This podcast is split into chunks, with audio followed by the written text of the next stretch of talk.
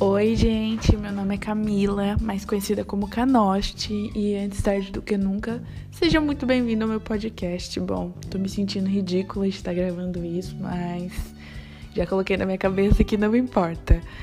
Atualmente eu tô morando em Portugal.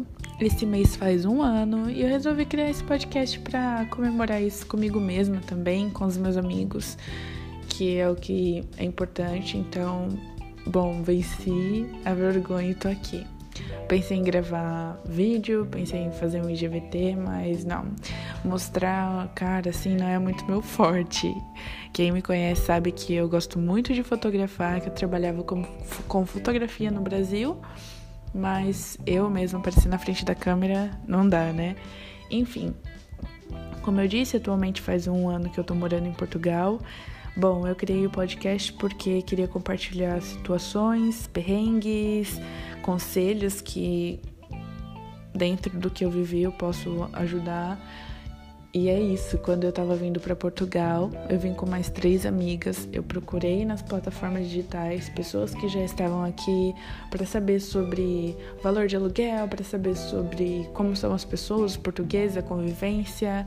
E assim, as pessoas que eu encontrei estavam em situações diferentes da minha, financeiramente e também a maioria das pessoas que eu encontrei na minha, na minha idade, elas vieram como estudantes, então e eu vim como turista, então assim, bem diferente. E é muito diferente desde quando você sai do Brasil até depois que você começa a morar aqui, que você vê que o tratamento dos portugueses com os estudantes e com os trabalhadores são diferentes. Então é isso, gente. Bom, essa introdução, é, nos próximos eu vou tentar falar sobre tópicos. Pensei em chamar pessoas também, amigos meus que vieram como estudantes amigos meus que já moram aqui muito tempo, portugueses também. E eu espero que vocês gostem, que nós conseguimos, espero que eu consiga, né, ajudar pessoas com essas informações que eu tenho depois de muita luta. E obrigada por você ouvir até aqui. Estou muito empolgada com o próximo podcast e espero ver um retorno. E obrigada quem me incentivou também. Um beijo e boa semana.